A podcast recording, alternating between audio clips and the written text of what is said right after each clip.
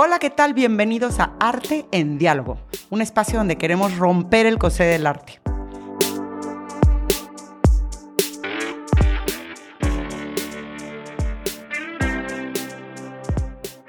Bueno, pues antes que nada, yo creo que hay que presentarnos. Yo opino que yo te presento a ti y tú me presentas a mí. Ah, vale. Bueno, él es Javier Lumbreras, tú me corriges si no, pero... Francisco Javier Francisco Lumbreras. Javier Lumbreras. Y Pues sí. desde hace algunos meses es el CEO de Arte Informado, pero lleva una carrera muy larga en el mundo del arte, 35, 37 años.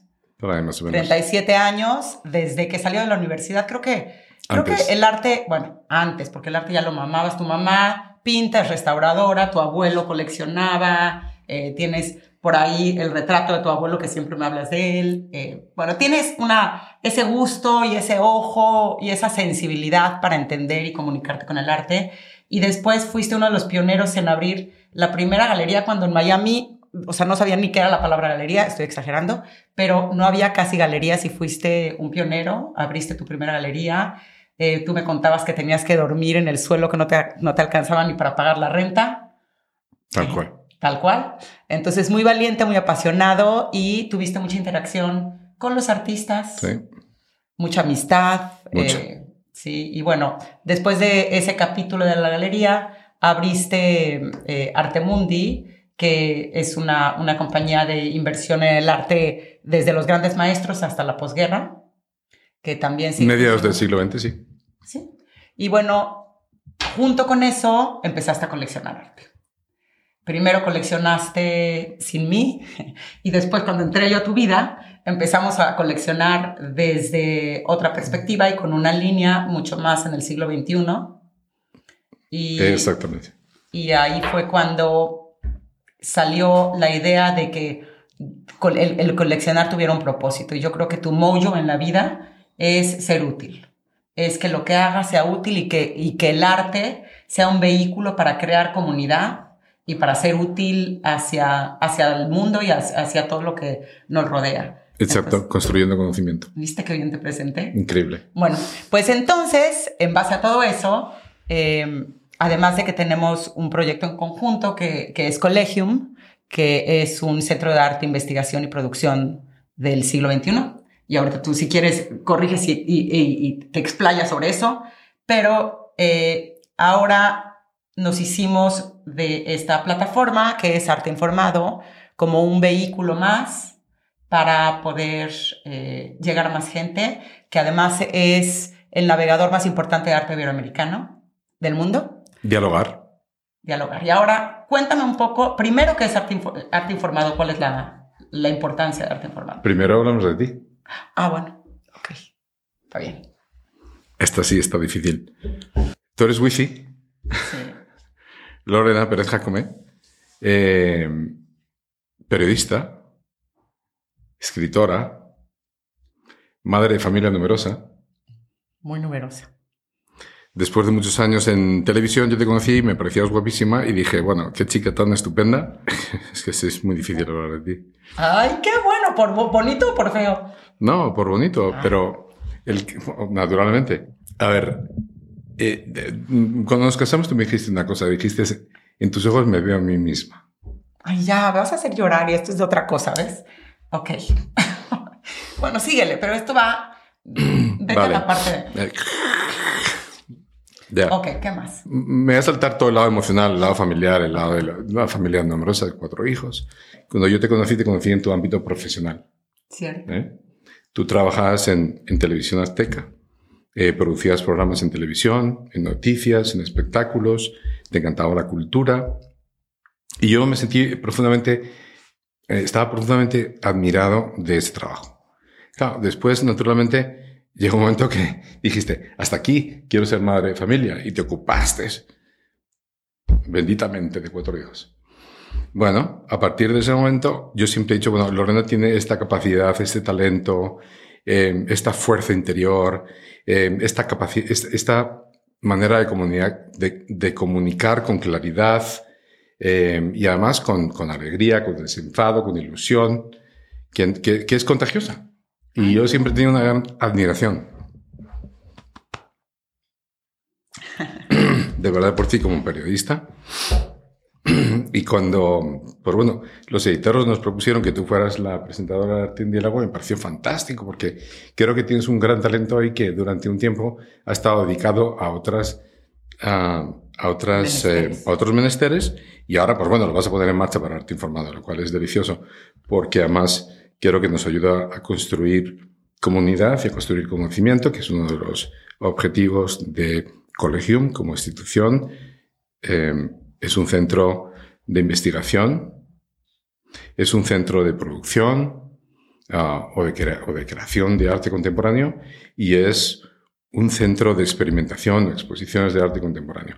Pero además es una plataforma donde a través del rescate, de, a través de la, de la conservación, de elementos históricos, a través de la conservación de obras de arte, a través de las residencias de artistas, de la recuperación de, de las artes y los oficios, las artesanías, el trabajo con la mano.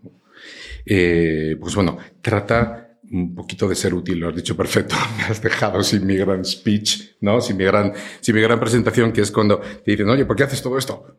Primero, no lo puedo evitar, segundo, porque para ser útil, ¿no? Y es, un, y es un quote, es una parafraseo a Ralph Waldo Emerson siempre tan, todo el tiempo y es aburridísimo, pero realmente sí fue una parte aguas para mí. Y es que dicen que el propósito de la vida no es ser feliz, porque la felicidad va viendo, ¿no? Y no se detiene. Eh, sin embargo, el, el, propósito de la vida, el, el busca, la búsqueda del propósito es, es, es, es ser útil, ¿no? Y para eso está eh, Collegium, eh, amparado por la Fundación. Por eso Arte Informado hizo tantísimo sentido cuando Carlos Guerrero me habló de Arte Informado y le dije, bueno, Carlos, esta plataforma es valiosísima. Arte Informado realmente es un gran archivo, el archivo más importante de Iberoamérica de arte contemporáneo. Empezó con el siglo, como nuestra colección, a principios del siglo, y mm, y se ha convertido, como decía, en el archivo más importante de arte iberoamericano, que no hay, no hay ningún profesional del arte que no lo utilice, eh, aunque, bueno, pues eh, Arte Informado tenía sus, sus más y sus menos, pero la plataforma es extraordinaria. O sea, Arte Informado se, se sostiene en, cuatro pilares. Uno es concursos y premios, el otro es eh, exposiciones y el otro es em, la parte de formación.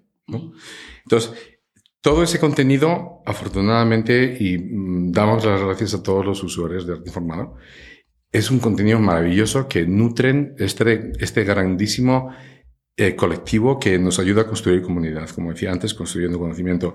Y es fundamentalmente un archivo. Y el archivo se alinea perfectamente con la, con la vocación de la Fundación, que es una vocación que busca, a través del conocimiento, para fomentar la intuición y a través de la intuición de los programas, de, los, de las residencias, de los artistas, de arte informado, etcétera, lo que busca es construir eh, conocimiento emocional. Que si partiéramos la forma en que los seres humanos recibimos el conocimiento, una parte sería el conocimiento científico y la otra el conocimiento emocional, ¿no? Y en esa parte del conocimiento emocional es donde nos centramos, en todo lo que tiene que ver con el conocimiento emocional. Es verdad que con la generosidad de Carlos, yo me acuerdo eh, un diciembre que yo no estaba yo de viaje y tú me hablaste emocionadísimo para decirme que tengo una gran noticia.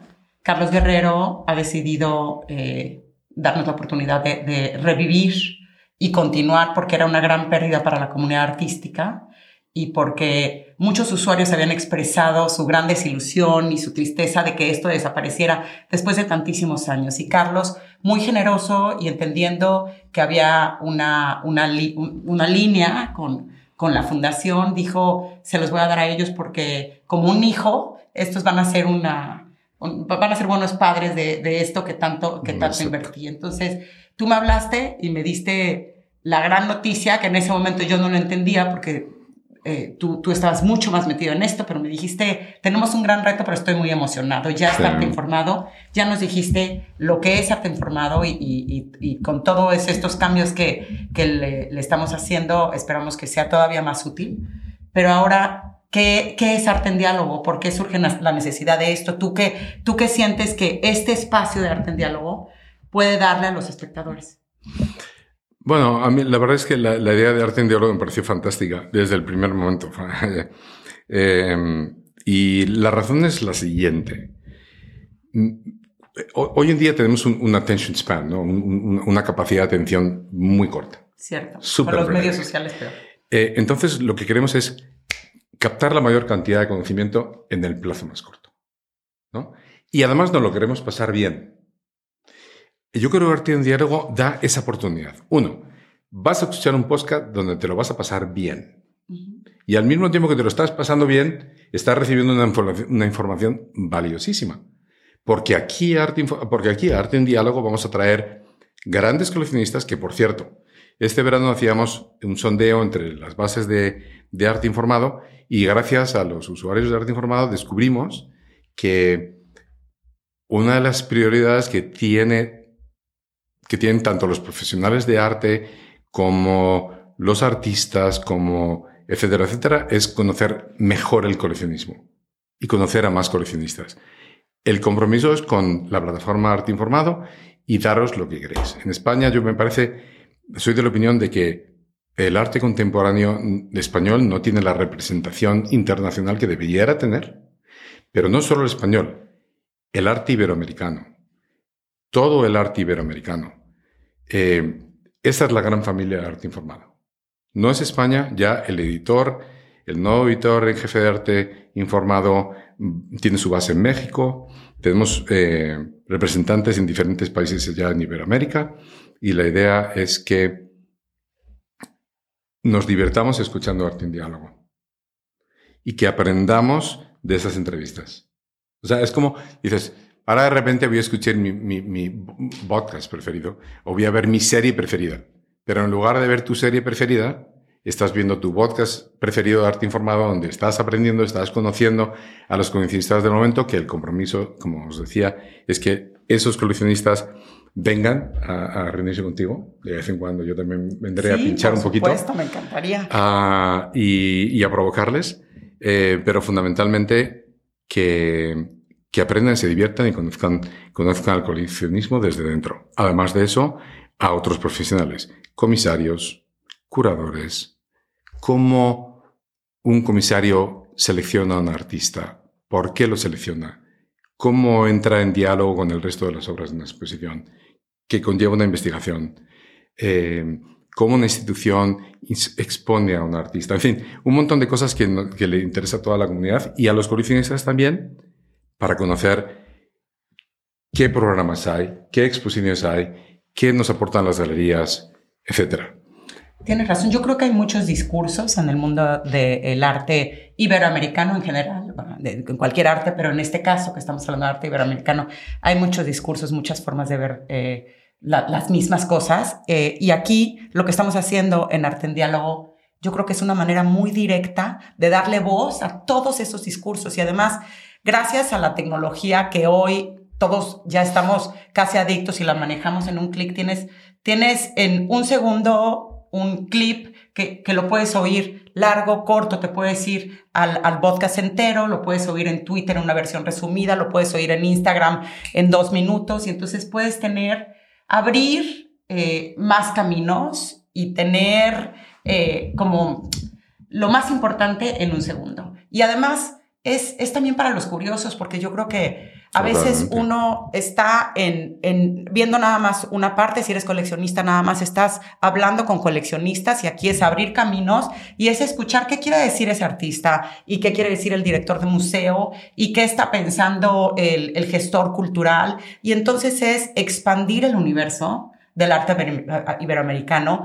Y yo creo que en, este caso yo y cuando tú te unas nosotros vamos a ser la voz de ustedes porque la idea es que ustedes estén conversando con los que se invitan aquí. Nosotros nada más damos las preguntas y de hecho para eso estarte informado por si tienen algo que quieren preguntar en especial o por si se les antoja conocer algún aspecto, alguna, algún aspecto diferente o especial del mundo del arte iberoamericano, bueno, que nos los hagan saber y nosotros vamos a hacer su micrófono para que ustedes puedan acceder desde su casa, desde donde estén, a lo que más les interese del mundo del arte en general.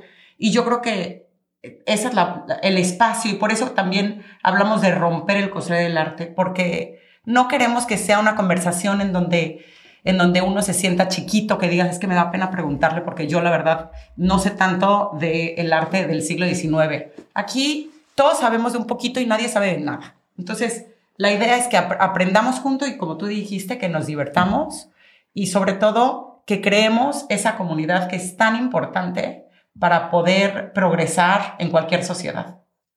¿No crees? Totalmente, yo creo que hay que romper, hay que romper el coset y hay que romper con la solemnidad, porque realmente creo que em, en el mundo del arte, contemporáneo, del arte contemporáneo, que es un arte que ha llegado a un grado de complejidad muy elevado, ¿no? Porque realmente em, es una de las expresiones más complejas de la que el ser humano es capaz. ¿no? me encanta compararlo, por ejemplo, con la poesía, que es otra de las más elevadas. Pero, sin embargo, creo que romper ese tabú, esa solemnidad, ese, ese, ese, ese estigma, ese, eh, de decir, bueno, el cubo blanco, la impresión que, que, me, van a decir, que entiendo, que no entiendo, me van a tratar, me van a tratar de, de, de, ¿sabes?, de, que no conozco suficiente de arte, etcétera. No, yo creo que, todos somos muy humanos, todos pasamos por, por fases donde tenemos una inseguridad, decimos, bueno, quizá no sé qué significa esta obra de arte, pero en realidad creo que hay, lo más importante es que, dado que el mundo del arte contemporáneo es relativamente complejo, y, y sí hay que dotarle a la gente de capacidad de verlo, pero también hay, muchos estratos dentro del arte. Hay unos estratos que, digamos, que yo llamo un poco del um, círculo rojo, pero hay el círculo amarillo, y está el círculo verde, y está el círculo morado. Y hay generaciones. Porque también nosotros vemos las cosas desde nuestra generación, pero los que están saliendo de la universidad, eh, universidad ahora tienen otra idea y otra manera de relacionarse con el, con el arte en sí. Entonces, lo que queremos nosotros es aprender y que, y que quien quiera se sume y aprenda con nosotros y escuchemos y nos cuestionemos juntos, ¿no? Nos cuestionemos y, y abramos nuevos diálogos, porque yo creo que la belleza del arte es que nos permite dialogar. Y yo creo que es algo que tú y yo siempre hacemos a, través del arte y es algo que nos une y nos gusta mucho nuestro matrimonio, que cuando tenemos y compramos, y yo lo repito mucho, pero cuando compramos alguna obra de arte, lo que más me gusta no es la, o sea, evidentemente la obra me encanta y me produce muchos eh, cuestionamientos, pero lo que me gusta de lo que sucede en la pareja es que nos da la oportunidad de tocar ciertos temas que de forma cotidiana no, no tocaríamos. Es decir, que en un matrimonio a veces hablamos más, más de que tenemos que pintar la pared y que hay que recoger a los niños en el colegio que de la idea del tiempo o, de la finitud o de por qué estamos aquí. Y yo creo que esas preguntas y, esa oportunidad de, pararnos y reflexionar es lo que queremos intentar con, con Arte en Diálogo. Que, que, vayamos a los lugares que a veces no tenemos tiempo o que no nos impulsan a ir. Em, como decía, hay, muchos paralelismos, hay, muchos, estratos y y bueno, creo que a través de estos podcasts vais a poder conocer a todos los interlocutores fundamentales del mundo del arte. Sí voy a hacer un hincapié una vez más en el plano del coleccionismo, porque creo que hay dos productos fundamentales en el arte. El primer producto, por definición, es el, el arte en sí, la producción de los artistas, pero si no hubiera coleccionismo no existiría el arte. De nuevo, haremos un esfuerzo en, en, en incentivar el coleccionismo en España, porque si incentivamos la colección en España y en Iberoamérica, perdón, estoy hablando solo de España, precisamente es algo de lo que, para construir una gran comunidad iberoamericana, vamos a hablar de todos los ejes en Iberoamérica.